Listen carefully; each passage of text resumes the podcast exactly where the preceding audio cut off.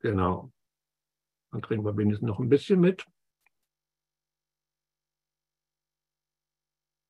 Wenn, äh, sage ich mal, du nichts mit dem christlichen Umfeld am Hut hast, erzeugt Heiligkeit vielleicht sogar auch irgendwie Ablehnung.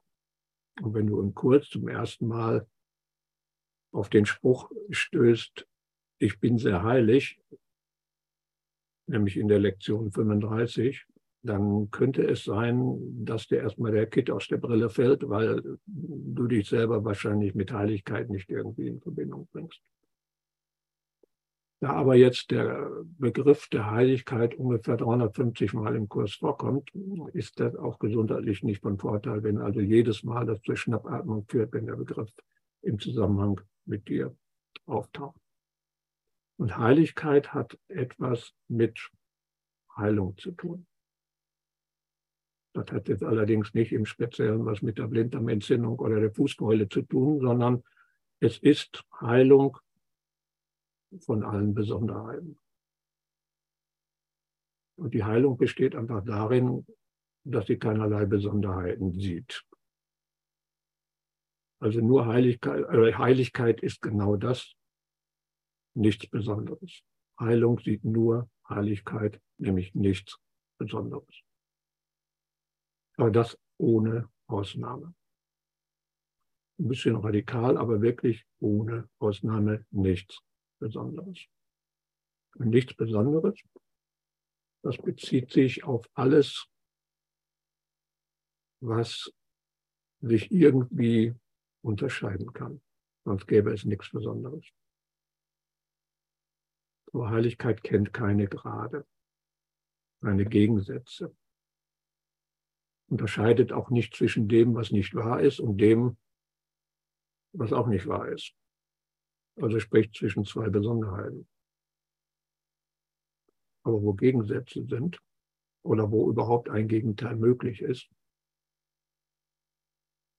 wo Besonderheiten gesehen werden, da ist die Heiligkeit außen vor. Allerdings gibt es keinen Ort, wo Heiligkeit nicht ist.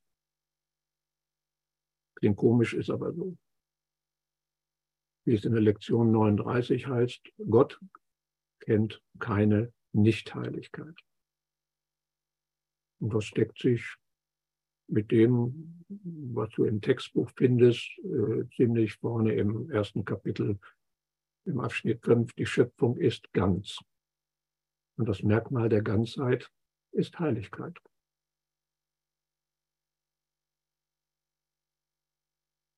Jetzt gibt es aber im Traum des Urteils, wie die Welt im letzten Abschnitt von Kapitel 29 genannt wird, nichts, was nicht besonders ist. Es ist eine Welt der Dinge. Und die unterscheiden sich nun mal voneinander. Oder eine Welt der Namen und der Symbole. Und mit diesen Namen und mit diesen Symbolen meißelst du die Dinge aus der Einheit heraus, wie es in Lektion 184 heißt. Und jedes Ding ist eine Besonderheit, abgegrenzt von anderen Besonderheiten. Und da gibt es eine unglaubliche Vielfalt. Das sind Gegenstände, die du siehst oder mit Namen benennst und mit Raum umgibst, um sie auseinanderzuhalten.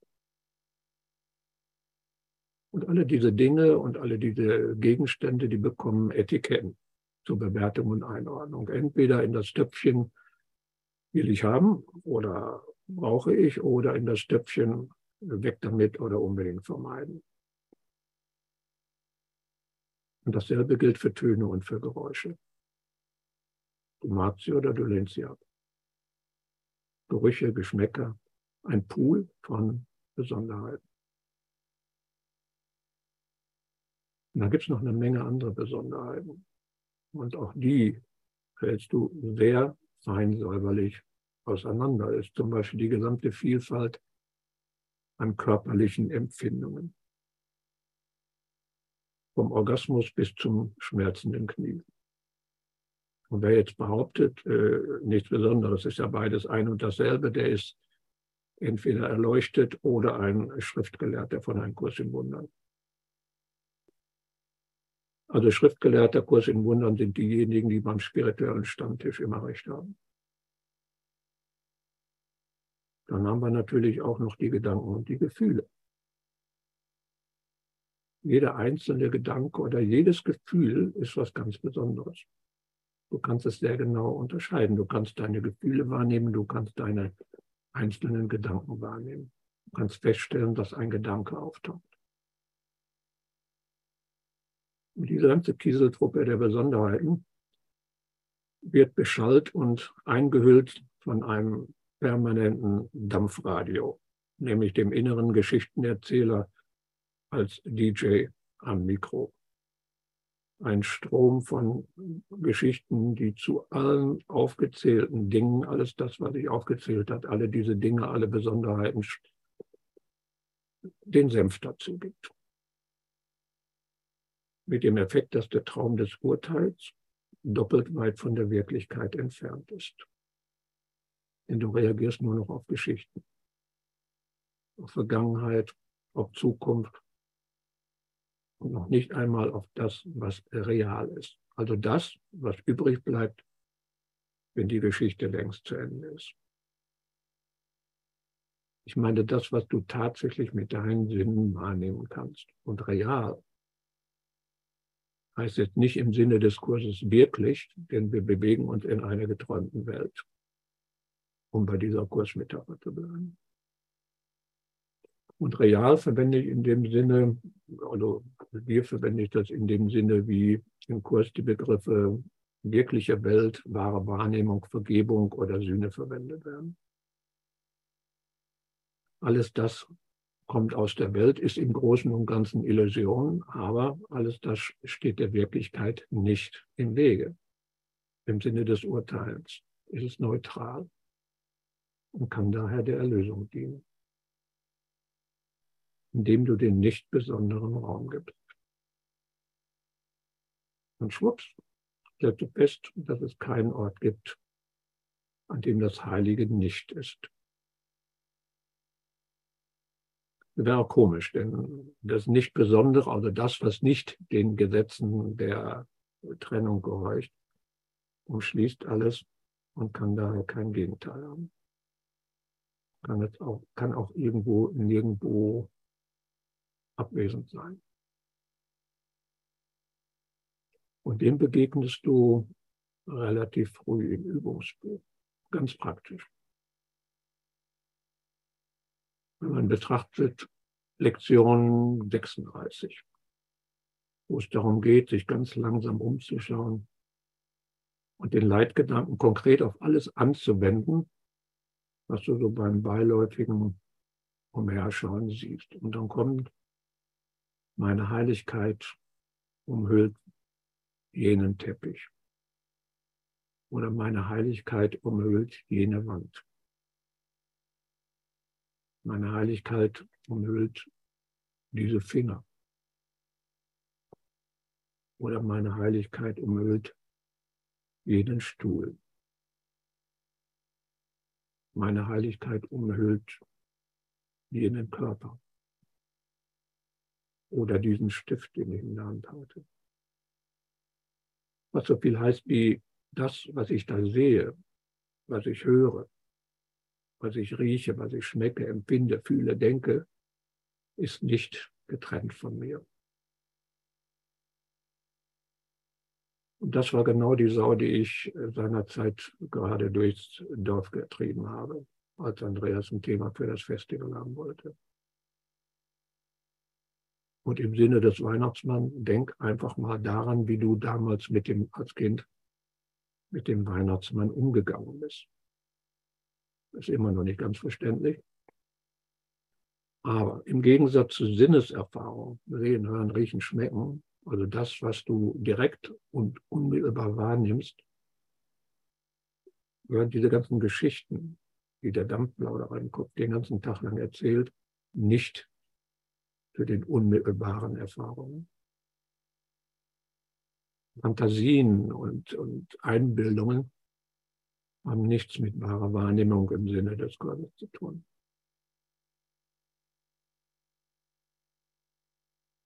Mach mal ein ganz banales Experiment und schließ doch mal einfach kurz die Augen.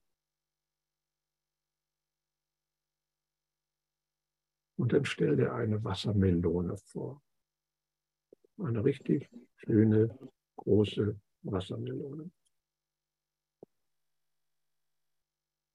Und spür so das Gewicht, wie du die in Händen hältst. Und dann zerteilst du sie in Gedanken mit einem großen Messer. Schneidest die Schale ab, machst kleine Stücke. Und diese kleinen Stücke verteilst du auf verschiedene kleine Schüsselchen.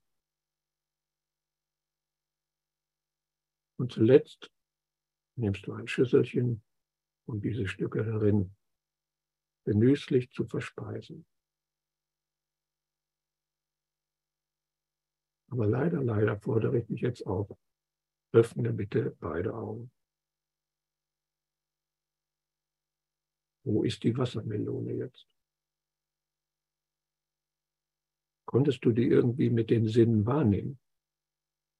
Ja, eine Vorstellung einer Wassermelone, aber konntest du sie irgendwo mit den Sinnen wahrnehmen? Hat es sie überhaupt je gegeben?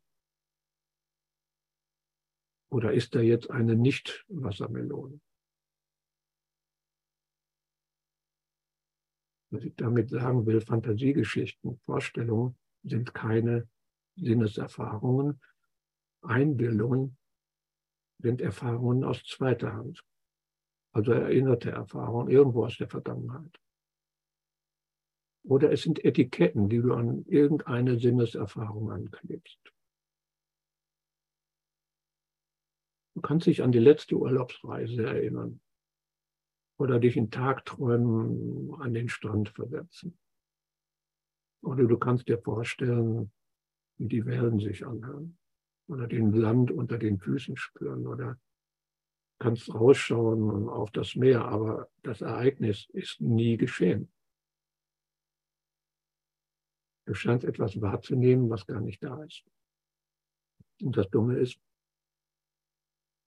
der größte Teil dessen, was du den ganzen Tag lang wahrnimmst, hat mit dem, was du tatsächlich sinnlich erfährst, nicht viel zu tun. Und damit sind wir beim Weihnachtsmann. Wenn in deiner Kindheit der Weihnachtsmann keine Rolle gespielt hat oder nie erwähnt wurde, gibt es sicherlich irgendwelche anderen Gestalten, die irgendeine wichtige Rolle für dich als Kind gespielt haben. Und dann erzählte irgendjemand, dass es den Weihnachtsmann gar nicht gibt. Dass es nur eine Fantasiefigur ist, die nichts mit den Geschenken unterm Weihnachtsbaum zu tun hat. Für dich war dieser Weihnachtsmann real, war ja auch so. Die Eltern sagten vielleicht, okay, du musst jetzt abwarten, du darfst noch nicht in den Raum rein, weil der Weihnachtsmann kommt gleich und der muss erst die Geschenke legen, hast du voll geglaubt. Und dann erzählte jemand, nee, den gibt es nicht. Und da hast du zwei Möglichkeiten gehabt. Du konntest es einfach glauben. War ja vielleicht eine vertrauenswürdige Person oder der größte Klugscheißer der Klasse, der wusste alles, also wusste der auch, dass es den Weihnachtsmann nicht gibt. Also glaub es einfach. Oder du konntest auch schließen, so aus verschiedenen Beobachtungen, dass es möglicherweise wirklich den Weihnachtsmann nicht gibt. Aber das ist nur der erste Schritt. Denn so lief es damals nicht. Denn erst als du es selbst in die Hand genommen hast, als du nachgeprüft hast, ob wirklich was dran ist, da hat es dann irgendwann Klick gemacht. Du hast die Eltern gefragt, ja, oder du hast äh, nachgeguckt oder, oder hast durch Schlüsselloch gelinst, wenn das mal wieder so weit war. Wie auch immer, was immer du unternommen hast. Und du wolltest wissen, gibt es den, gibt es den nicht? Und hast festgestellt, nein, es gibt ihn nicht. Es hat ihn nie gegeben. Und das war plötzlich sonnenklar und vollkommen einsichtig. Das war vielleicht irgendwo ein Schock, möglicherweise, aber den Weihnachtsmann gab es ab diesem Zeitpunkt nicht mehr. Und das ist immer so geblieben. Das ist das Entscheidende. Der Weihnachtsmann ist immer noch eine Fantasiefigur und es gibt auch keine Chance, dass sich das in irgendeiner Form für dich ändert. Und darum kann man mal einen Blick auf alle die Weihnachtsmänner wenden, die der Kurs zum Verschwinden bringt. Oder besser gesagt, die verschwinden ja gar nicht. Der Weihnachtsmann ist ja immer noch da. Sei es in Filmen oder zur Bespaßung oder als Fantasiefigur. Aber das ist genau der Punkt. Es ist absolut eine, eine mit absoluter Sicherheit eine Fantasiefigur. Da lässt sich für dich nichts drum rücken. Da kann dir keiner erzählen, der Weihnachtsmann ist wirklich, du hast es einmal gelernt. Und darum kann diese Fantasiefigur keine Ursache für Stress und Leid sein. Die hat wirklich keine Bedeutung. Und das ist genau das, was im Kurs mit den Dingen oder mit den Besonderheiten geschieht. Wir verlieren einfach ihre Bedeutung. Kein Auslöser für Angst oder Stress in irgendeiner Form. Da gibt es einen schönen Satz in dem Kapitel 27. Ein Abschnitt, nee, kein Abschnitt, ein Absatz in 27.8. Und da geht es darum, oder der beginnt äh, damit, dieser, dieser Absatz, dass du dir dieses selber antust und endet letztendlich damit, du würdest gar nicht auf Figuren reagieren in einem Traum, von dem du wüsstest, dass du ihn träumst. Das ist die Bedeutungslosigkeit. Egal welche Figuren das sind. Dass sie so hasserfüllt und so bösartig sein, wie sie nur wollen. Sie, können, sie könnten keine Wirkung auf dich haben. Es sei denn, du versäumtest zu begreifen, dass es dein Traum ist. Es geht aber nicht darum, sich einzureden, dass die Welt ein Traum ist. Es geht auch nicht darum, das zu glauben, die Welt ein Traum ist oder das zu akzeptieren. Es geht einfach darum, das zu begreifen. Und so wie du plötzlich und unwiderruflich begriffen hast, dass der Weihnachtsmann nur eine Fata Morgana ist. Und so wie du dann begreifst, dass alle Dinge, alle Besonderheiten in diesem Traum reine Fantasie sind. Begreifen, nicht erzählen, nicht glauben, nicht als Argument benutzen.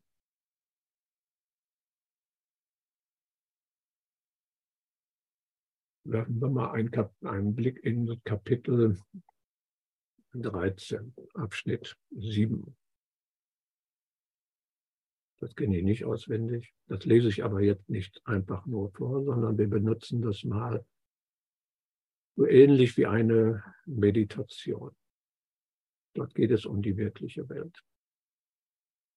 Das ist das Ziel des Kurses. Versucht das jetzt mal nicht nachzuvollziehen beziehungsweise im Sinne von denken, wie kann das äh, funktionieren. Also das ist jetzt keine intellektuelle Turnübung, sondern versucht das als Erfahrung nachzuvollziehen. Frag dich auch nicht, was das bedeutet, wie kann das sein, wie soll das funktionieren, sondern lass dich einfach mal darin einsinken. Das ist das Kapitel 13, 7. Sitze still da und betrachte die Welt, die du siehst. Und sage dir, die wirkliche Welt ist nicht so. Es gibt keine Gebäude daran und keine Straßen, auf denen Menschen einzeln oder alleine wandeln.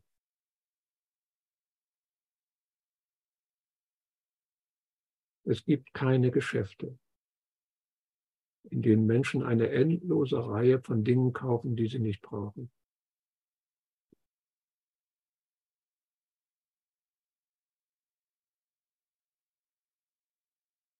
Kein künstliches Licht beleuchtet sie und keine Nacht bricht jemals über sie herein.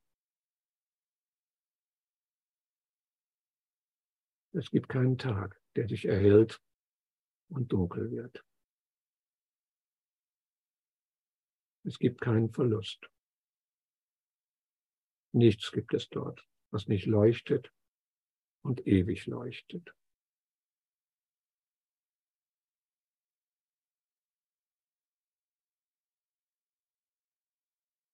Man könnte es auch in dem einfachen Satz zusammenfassen.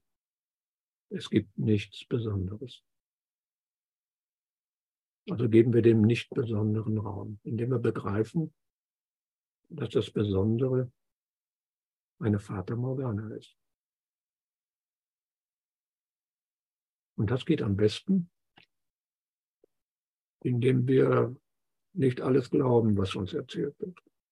Oder indem wir aller Welt was von Einheit und Heilsein predigen. Oder indem wir auf den weißen Ritter warten, der uns irgendeine überzeugende Botschaft ins Ohr flüstert. Wie es so schön heißt in der Lektion 37, deine Heiligkeit lässt dich die Welt lehren, dass sie mit dir eins ist. Nicht indem du ihr eine Predigt hältst. Nicht indem du ihr irgendetwas sagst, sondern lediglich durch deine stillschweigende Einsicht, dass in deiner Heiligkeit alle Dinge mit dir zugleich gesegnet sind. Da geht es nicht um Wolkenkuckucksheim, da geht es um diese Welt.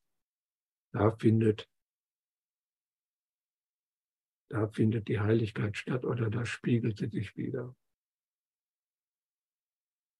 Also einfach ausgedrückt, schau hin und bemerke, dass du dir ins Knie schießt, dass du um Knieheilung flehst. Und darauf dir ins Knie zu schießen. Oder nimm einfach mal die letzte Lektion im Übungsbuch ernst, in der eine unmissverständliche Bitte vorkommt, nämlich deine, hab du die Führung. Zum Führen gehört aber auch Folgen. Hab du die Führung heißt nicht, äh, sich unbeteiligt in die Sänfte zurückzuziehen und sich von deinem bevorzugten Kurs äh, oder deiner bevorzugten Kursfigur ziehen zu lassen. Denn nehmen wir mal an, dass du eben tatsächlich um die Heilung deiner Knie bittest, dann könnte es sein, dass die Antwort dir grandios den Kaffee hochkommen lässt, nämlich, so wie es in Kapitel 27 äh, am Anfang des besagten Absatzes heißt, das Geheimnis der Erlösung ist nur dies, dass du dir dieses selber antust. Dann passt möglicherweise diese Antwort nicht zu dem, was du erwartest. Also pack die Badehose ein und stell fest, welche Weihnachtsmänner dir den Tag versauen. Oder wie habe ich das auf der Webseite für das Festival formuliert? Zieh dich warm an und lass uns gemeinsam schauen, was erblüht, wenn wir mit der gebotenen Neugierde die Ego-Zwiebel Schicht für Schicht abtragen. Die Neugierde benutze ich gerne, weil Neugierde ist die notwendige Voraussetzung für Weisheit oder für Begreifen. Weil in der Theorie oder in diesen mentalen Fantasiegebilden, in den Konzepten oder in den Kalendersprüchen und den Totschlagargumenten findest du kein Begreifen.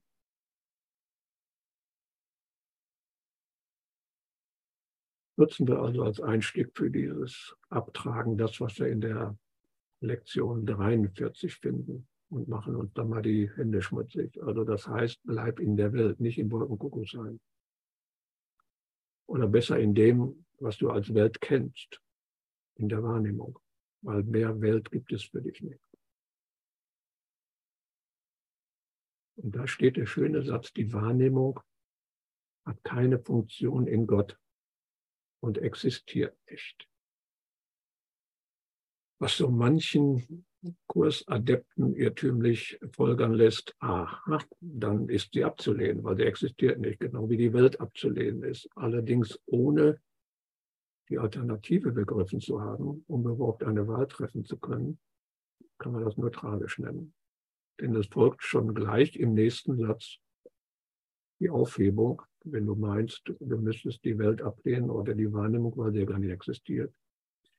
In der Erlösung jedoch, der Aufhebung dessen, was niemals war, hat die Wahrnehmung einen überaus wichtigen Sinn und Zweck.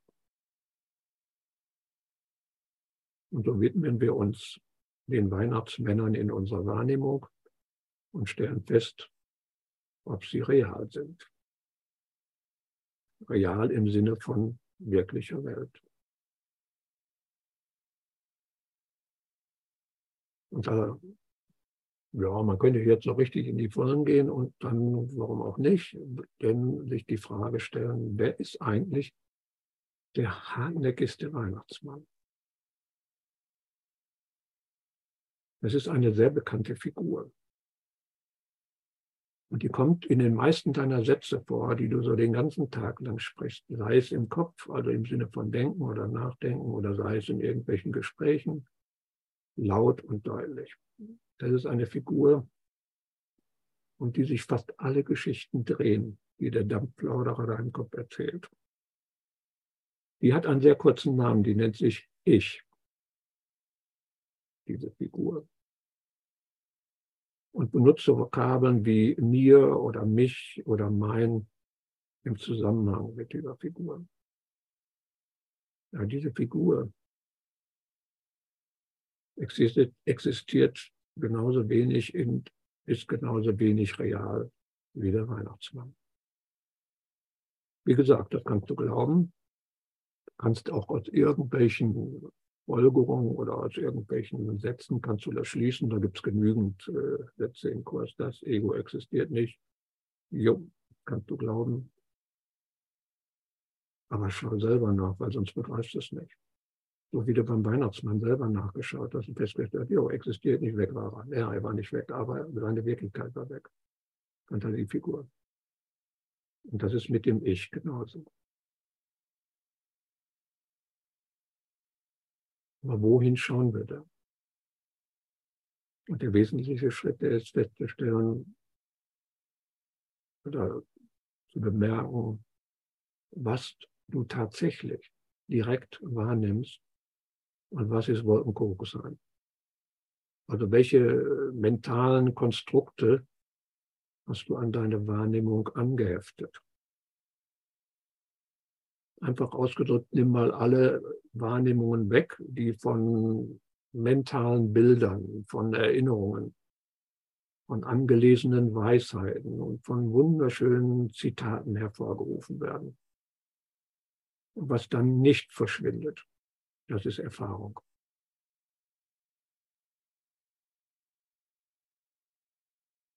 Da kläfft die unsägliche Töle des Nachbarn hey, nimm den Köter weg, was bleibt? Das Kläffen. Und nimm auch dieses Kläffen als Etikett weg, was bleibt? Ein Geräusch. Die unsägliche Töle des Nachbarn, die kläfft, also alleine in dem Satz, da kläfft die unsägliche Töle des Nachbarn, sind so viele Lügen drin, die haben nichts mit der Wahrnehmung zu tun. Da ist ein Geräusch. Punkt. Wir können noch weitergehen, da ist Hören. Und bleiben wir dabei. Da ist ein Geräusch. Und in diesem ganzen Dunstkreis der Geschichten, der Fantasien oder auf dieser Abstraktionsebene deiner Lieblingssymbole, da findest du nichts. Nur ein Leben aus zweiter Hand. Und diese ganzen Erfahrungen, direkten Erfahrungen ohne diesen gedanklichen Gemüsegarten, oder überhaupt diese Erfahrung ohne den gedanklichen Gemüsegarten, haben natürlich nichts mit Wirklichkeit zu tun. Das, was ich sehe, auch was ich direkt sehe, höre, rieche, schmecke, das Geräusch, hat nichts mit Wirklichkeit zu tun, absolut nicht. Es sind immer noch Deutungen. Aber Deutungen, die zur wirklichen Welt oder wahren Wahrnehmung führen.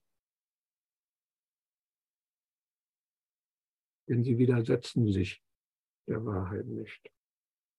Anders als individuelle Dinge, die das Sehen behindern. Die wirkliche Welt kennt keine Dinge. Es gibt keinen Konflikt zwischen der unmittelbaren Erfahrung und der Wirklichkeit.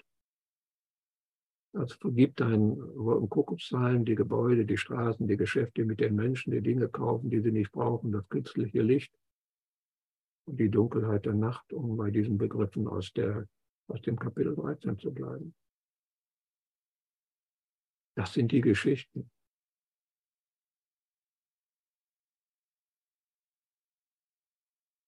Banale Beispiel aus dem Alltag, nicht für Geschichten, sondern wie man vielleicht Geschichten auflässt oder wo man feststellt, was ist eigentlich der Unterschied zwischen diesen ganzen Etiketten und Geschichten und Erfahrungen aus erster Hand. Ich sitze also irgendwo im Hausflur bei uns dem Stuhl und warte auf meine beste Ehefrau von Ahlen, dass sie also zum Aufbruch, zum Einkauf heransprentet. Und solche Wartepausen kann man beim Arzt wunderbar machen, beim Bus, im Zug oder wenn man unterwegs ist, sogar im Auto. Und man schaut, was ist. Was geschieht jetzt gerade? Da ist ein Geräusch und unmittelbar darauf ein Etikett. Ein Auto fährt vorbei. Da ist ein Muster an der Wand und gleich die Geschichte dazu. Ein Stück von der Bordüre hat sich gelöst. Da ist so ein sanftes Empfinden von Kühle und gleich kommt das Etikett, scheint kalt draußen zu sein. Da ist so eine Art Energie knapp unterhalb des Solarplexus. Und schon weißt du den Trigger, nämlich der Gedanke, hoffentlich machen die diesmal in diesem Saftladen mehr als eine Kasse auf. Da ist ein leises Klappergeräusch. Hey, meine Frau kommt. Das eine ist unmittelbar Erfahrung. Das eine ist das, was geschieht. Das andere ist Etikett, Geschichte. Es ist die ganze Banalität des Hinschauens. Und das, was eben nicht mehr Hinschauen ist und was dann wahrgenommen wird, Angriffsgedanken, Befürchtungen, Kategorisierung, Verständnis, Erinnerung. Um mehr geht's nicht. Und auch nicht um weniger. Aber dann stellt es fest, wie kurios schwierig es ist, direkte Erfahrungen nicht mit den Etiketten zu verwechseln. Aber wenn du den Unterschied erkennst zwischen diesen direkten Erfahrungen oder den Erfahrungen aus erster Hand und der Verwechslung mit Worten, mentalen Bildern, Fantasien, bekommst du einen Blick auf das, was du wirklich willst. Und was willst du wirklich? Spätestens Lektion 27 steht es im Leitgedanken. Vor allem will ich sehen. Und dem werde ich mich im Workshop am Sonntagmorgen etwas intensiver widmen, weil ich mache keinen, keinen Vortrag während des, äh, während des Festivals, sondern nur einen Workshop. Darum mache den Vortrag.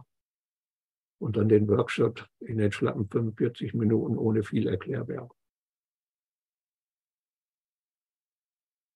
Nehmen wir ein Beispiel. Wir haben unsere fünf Sinne beisammen, da kann man ein Beispiel nehmen. Nehmen wir mal den Tastsinn. Woher weißt du, dass du gerade sitzt? Da gibt es so einen Druck auf dem Gesäß, aber du spürst vielleicht deine Fußsohlen, wie sie auf den Boden aufkommen. Oder den Rücken, wo du dich anlehnst. Aber wenn du einfach nur diese Empfindungen anschaust, spürst, fühlst, dann ist das die direkte, unmittelbare Erfahrung des Sitzens. Und zwar ohne mehr oder weniger urteilende Etikette, ich sitze. Bequem oder unbequem, Etikett.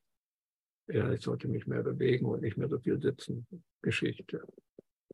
Oder was sich der Geschichtenerzähler sonst noch alles zum Thema Sitzen mit dir als Hauptdarsteller ausdenkt.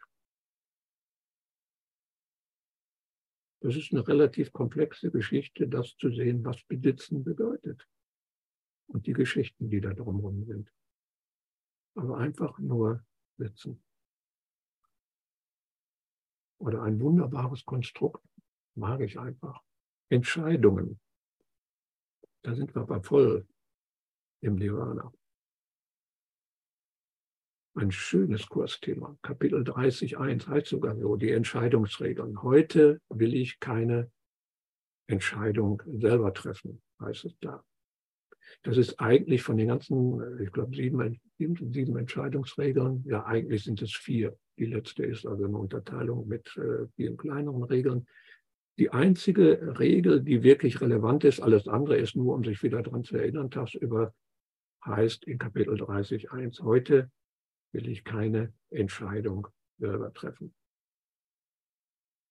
Da gibt es 29 Kapitel, mehr oder weniger Theorie und dann kommt ein knüppelhartes Praxiskapitel. Und das ist der Prototyp für alle Lektionen des Übungsbuches.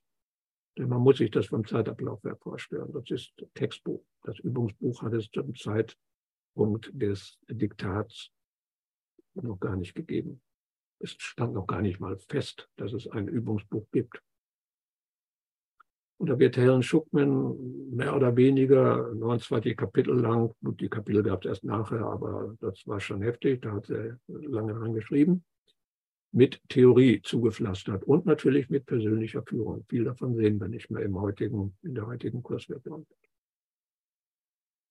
Und dann kommt das Kapitel 30.1 mit Entscheidungsregeln. Und das hat in sich die einzige wirklich interessante Regel ist, heute will ich keine Entscheidung selber treffen. Und dann wird es ganz spannend. Am Anfang werden diese Entscheidungsregeln dargelegt und dann nachher kommen noch mal ein bisschen Erklärbär. Und dann geht es auch los, wo es mir anfängt zu gefallen, warum ich überhaupt dieses Thema Entscheidungen bringe. Du triffst selber keine Entscheidungen, was immer du entscheidest, heißt es da. Jetzt haben wir mal dieses Ich da im Hintergrund, von dem ich sprach, den Weihnachtsmann. Ne? Und da hören wir jetzt erstmal, du triffst selber keine Entscheidung, was immer du entscheidest. Du kannst keinerlei Entscheidung selber treffen. Die einzige Frage ist tatsächlich die, womit du sie zu treffen wählst. Das ist tatsächlich alles. Steht da. Oder dein Tag ist nicht dem Zufall überlassen. Er wird durch das festgelegt, mit dem du ihn zu leben wählst und wie der Freund dein Glück wahrnimmt und dessen Rat du angesucht hast last but not least, es gibt keine Freiheit von dem, was geschehen muss. Also da steht schlicht einfach und ergreifend, vergiss die Freiheit der Entscheidung und die gibt es nicht. Es gibt keine Freiheit der Entscheidung. Du kannst wählen, mit wem du dich verbindest. Du kannst keine Entscheidung selber treffen. Du kannst dich nur mit jemandem oder mit dem Heiligen Geist verbinden oder mit einem Götzen der größte Götze, den du kennst, mit dem verbindest du dich immer wieder gerne, hat den schönen, kurzen Namen Ich. Wie triffst du eine Entscheidung? Ist das irgendwie ein geordneter Prozess? Nehmen wir mal die Frühstücksvorbereitung. Am besten sind immer diese banalen Beispiele tauchen da irgendwie geplante Gedanken auf. Also hole die erforderlichen Utensilien aus dem Schrank, bereite den veganen Kräutertee mit vier Birkenzuckerwürfeln vor und dazu nimmst du dann äh, wahrscheinlich nicht. Er leuchtet dann so ab, du gehst also zum Schrank und dann bemerkst du die Katze und umrundest sie. Dabei fällt der Blick aus dem Fenster nach draußen und du stellst fest, ups, könnte regnen. Also du entscheidest zunächst ein paar Sachen von der Terrasse reinzuholen und auf magische Art und Weise steht der Frühstück auf dem Tisch. Entstehen diese Gedanken, diese Gedanken nicht eher zufällig? Gut, es gibt genügend Kursadepten, die sagen, Zufall existiert nicht, aber das ist ein Kalenderspruch. Ich rede über Erfahrung hinschauen. Und kannst du deine Gedanken oder weißt du, wo die herkommen? Kannst du einen Gedanken zu seinem Ursprung zurückverfolgen? Oder kannst du vorhersagen, welcher Gedanke als nächster auftaucht. Klar, du planst ja, dann taucht ja irgendwann als nächster der nächste Planungsgedanke auf. Weißt du, welcher der nächste Planungsgedanke ist? Oder was du dafür tun musst, damit der nächste Planungsgedanke auftaucht? Gibt es da so irgendwo eine, eine Planungsinstanz, die vorgibt, was du denkst und die auch die Kontrolle über diese ganze Planung hat? Und diese Planungsinstanz äh, kann die auch einen Gedanken, den du gar nicht willst, wieder rückgängig machen, als wäre nie geschehen. Und diese Gedanken da im Kopf, gehören die dir? Gehören dir die Gedanken? Bist du der Besitzer dieser, dieser Gedanken? Oder gehst du ernsthaft davon aus, dass du, den du ich nennst, die Gedanken denkst, als wären sie dein Besitz oder würden sogar dich ausmachen? Das ist sehr wichtig, machen dich aus. Ne? Obwohl dieser ganze Prozess augenscheinlich und völlig offensichtlich unvorhersehbar ist. Obwohl du überhaupt keine Ahnung hast, was als nächstes geschieht. Und obwohl du überhaupt keine Kontrolle darüber hast, ob ein bestimmter Gedanke auftaucht oder wieder und wieder los wirst. Wie entsteht die Entscheidung, dass du morgens aufstehst? Oder was du frühstückst? oder ob du mit dem Auto oder mit dem Bus zur Arbeit fährst. Kannst du da irgendwo einen Entscheidungspunkt ausmachen, an dem die Entscheidung getroffen ist. Unter den genauen Moment, da ist die Entscheidung. Und wo ist die, die Zentrale, die das alles steuert oder kontrolliert? Sitzt da möglicherweise ein Entscheider, es gibt ja Leute, die haben sowas erfunden. Gibt es einen Entscheider? Kannst du einen Entscheider entdecken? Wenn ja, wenn du sagst, ja klar, da ist ein Entscheider, gibt es eine Trennlinie zwischen diesem Entscheider und den getroffenen Entscheidungen? Also hier der Entscheider und da die Entscheidung. Kannst du genau diese trennen und zwar hinschauen, nicht Theorie, hinschauen. Kannst du einen Entscheider entdecken und kannst du eine Trennlinie entdecken zwischen der Entscheidung und dem Entscheider. Nehmen wir ein ganz banales Beispiel. Ich werde immer banaler. Heben wir doch einfach mal die rechte Hand.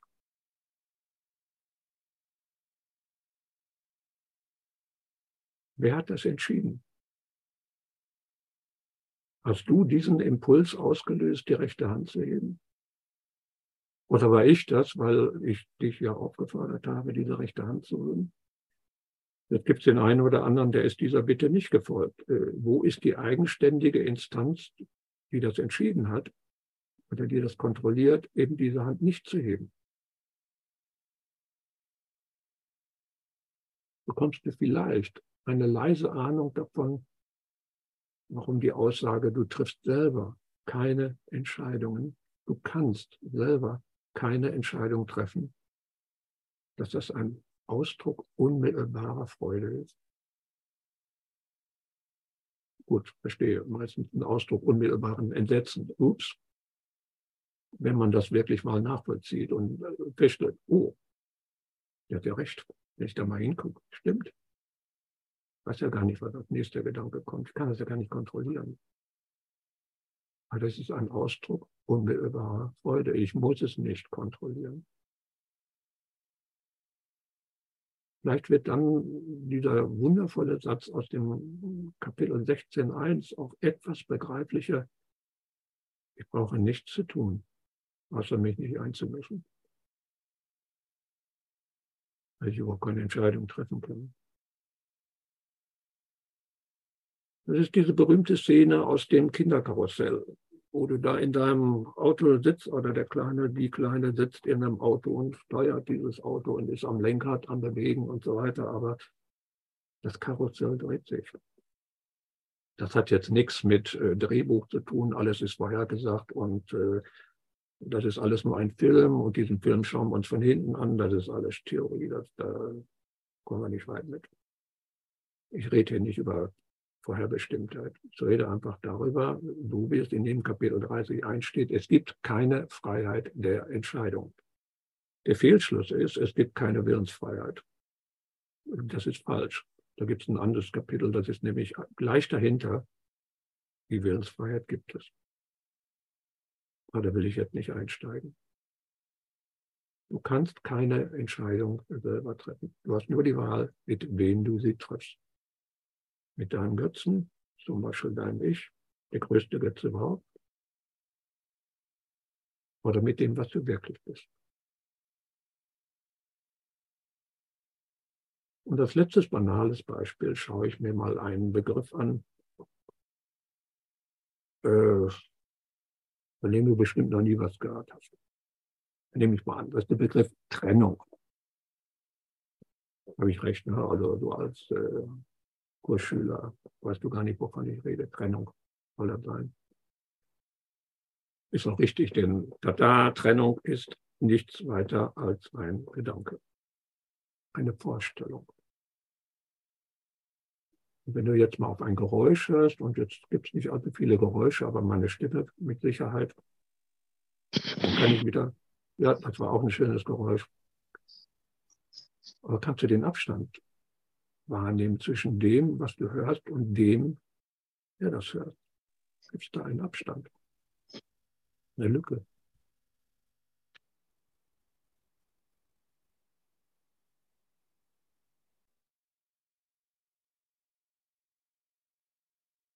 Oder schau mal auf äh, eine Wand oder eine Tür oder äh, Fenster. Das sind alles nur, nur Namen, Symbole für Farben und Formen. Beispielsweise auf einer Wand. Ist die Wand von der Farbe getrennt?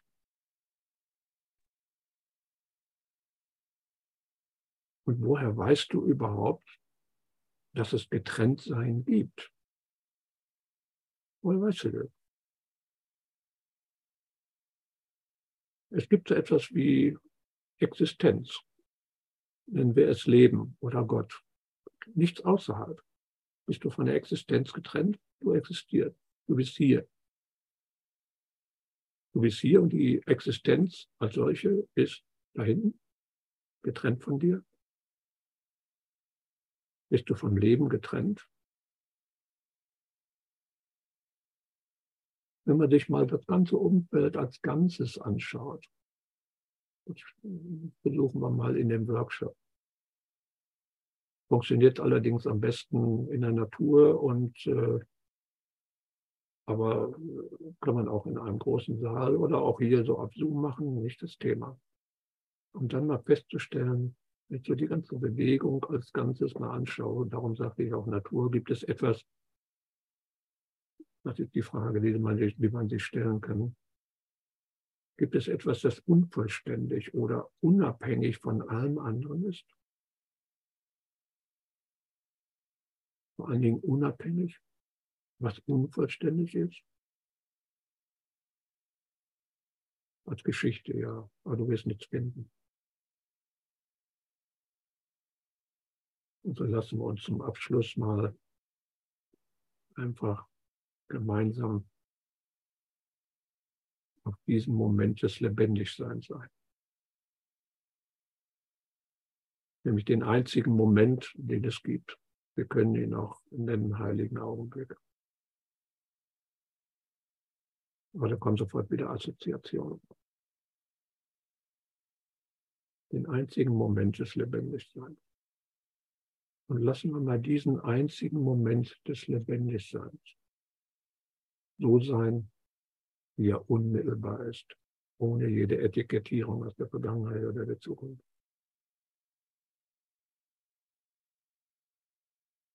Nehme als Aufhänger mal aus der Lektion 135 einen Absatz. Was könntest du nicht akzeptieren, wenn du nur erkennen würdest, dass alles, was geschieht, alle Ereignisse, vergangen, gegenwärtig und zukünftig, sanft geplant sind von dem einen, dessen einzige Zielsetzung dein Bestes ist. Vielleicht hast du seinen Plan missverstanden. denn er würde dir niemals Schmerz anbieten. Denn Schmerz ist ein Etikett, steht da nicht in der Lektion. Schmerz ist eine Erfahrung aus zweiter oder sogar dritter Hand. Wird nicht daran ändert, dass mir die Schulter heute scheiß weh tut, aber das ist eben, dass mir die Schulter scheiß weh tut, ist ein Etikett. Der Schmerz ist, nee, der Schmerz ist keine Erfahrung, das Gefühl, dieses, dieses körperliche Gefühl, das ist die Erfahrung. Der Schmerz ist ein erlerntes Konzept. Und das ist jetzt nicht irgendetwas, was im Kurs steht, sondern das ist eine offizielle Lehrmeinung der Gesellschaft zur Erforschung des Schmerzes. Schmerz ist ein Konzept. Aber wenn jemand über Schmerzen klagt, sollte man das ernst nehmen. Das heißt also eben nicht, ey, ist alles Illusion, lass den Scheiß. Aber wenn ich diesen Satz, den ich gerade gelesen habe, vielleicht hast du seinen Plan missverstanden denn er würde dir niemals Schmerz anbieten. Alles ist sanft geplant von dem einen, dessen einzige Zielsetzung dein Bestes ist. Und das gilt für jeden Einzelnen. Also können wir folgerichtig alle Sorgen, alle Nöte des Lebens hinter uns lassen. In genau diesem heiligen Augenblick, in diesem Moment des Lebendigseins. Erlaube dem einfach mal in diesen gegenwärtigen Moment zu kommen, zu verweilen. Du musst da, oder wir müssen dann nirgendwo hingehen. Wir müssen nirgendwo anders sein. Wir sind zu 100 Prozent hier, jetzt. Dann nehmen wir mal die Gelegenheit wahr und richten das Gewahrsein auf das Orchester und nicht auf die Solisten. Also, wenn du so willst, auf das Kollektiv, das wir hier sind. 97 Teilnehmer. Nehmen einfach die Anwesenheit der Gruppe wahr und dem Teil an ihrer gemeinsamen Absicht zu sehen. Oder wie immer du das für dich formulierst. Vor allem will ich sehen, war eine Lektion im Kurs. War diese gemeinsame Absicht, warum wir überhaupt hier sind.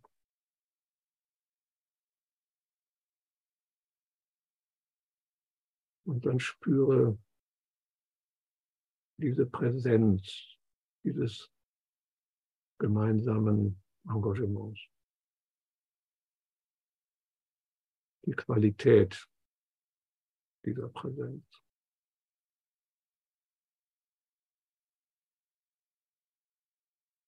Unsere Begegnung oder das Zusammensein mit dem Bruder, wie es im Kurs heißt, überschreitet die Zeit.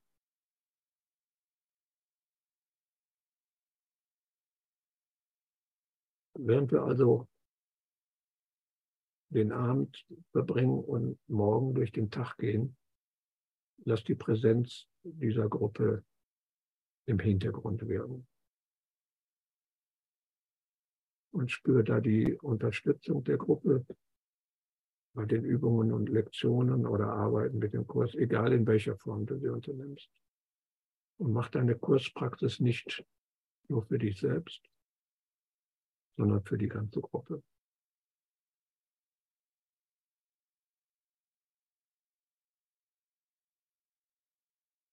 Beginnen wir mal mit der Vollkommenheit dieses Augenblicks. Was bedeutet Vollkommenheit oder was bedeutet Perfektion? Perfektion heißt, dass nichts hinzugefügt werden kann, um es besser zu machen. Dass nichts getan werden kann, um es zu verbessern. Alles ist schon da. Es ist bereits vollständig, von Anfang bis Ende dieser heilige Augenblick. Nichts fehlt.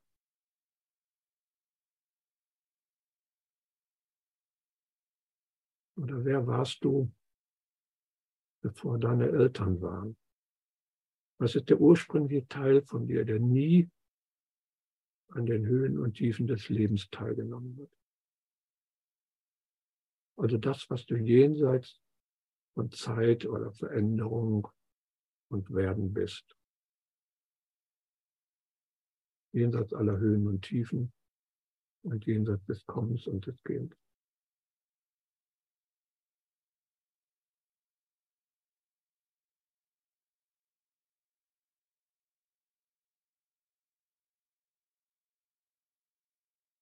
richte also einfach die Aufmerksamkeit oder das Gewahrsein auf diese makellose Reinheit der eigenen Essenz. Und das ist gleichzeitig die Essenz dieser Gruppe, kein Unterschied.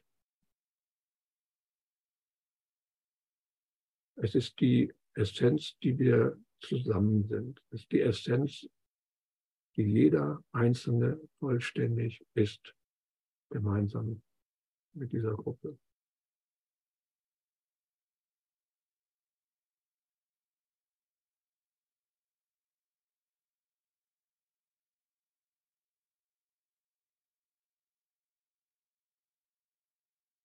Und dann vergisst für einen Moment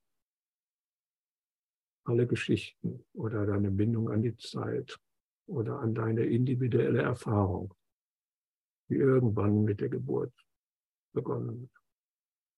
Wer bist du, bevor deine Eltern waren?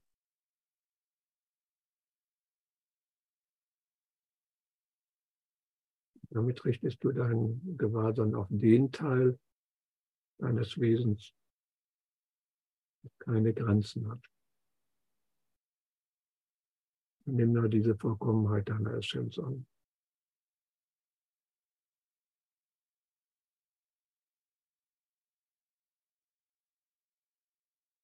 Es ist die Essenz der gesamten Gruppe. In jedem vollständig vorhanden. Und in dieser Essenz bist du bereits ganz vollständig. Nichts kann dieser Essenz hinzugefügt werden. Nichts kann sie verbessern. Und darin kannst du ruhen. In der Ganzheit in der Vollständigkeit, in der Vollkommenheit deiner wahren Natur, die du warst, bevor deine Eltern waren.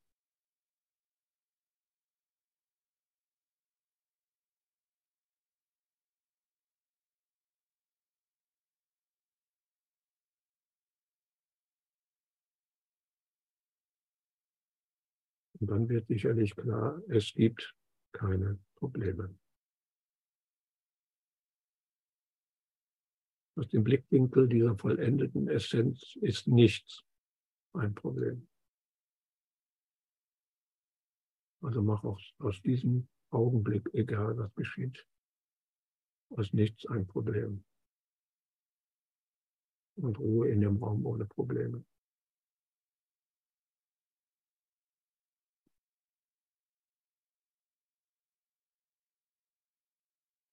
Lass dich auch nicht auf den Glauben oder ein unbestimmtes Gefühl ein, dass etwas nicht stimmt. Dass der Moment nicht perfekt sein kann, dass du nicht genug bist. Also selbst wenn du eine Tendenz bemerkst, dass für dich ein Problem auftaucht, mach kein Problem daraus.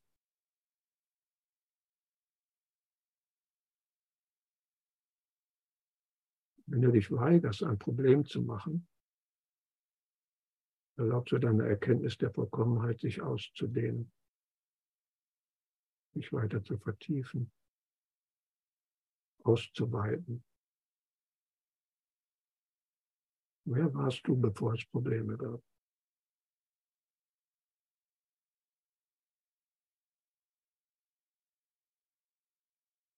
Also richte dein Gewahrsein halt auch auf den Teil von dir, der nie ein Problem hatte der immer schon ganz vollständig makellos war. Gemeinsam mit allen in der Gruppe. Gemeinsam mit allen Brüdern.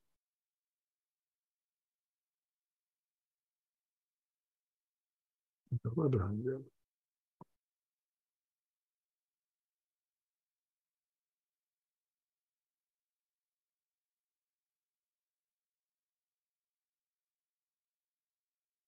Bleibt mir nur noch eins. Hasta la vista. Damit bin ich am Ende.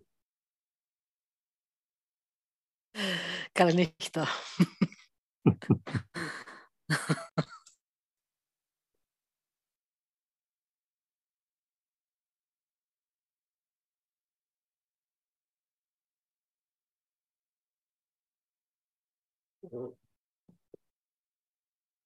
Schmeiße mal die Aufzeichnung aus.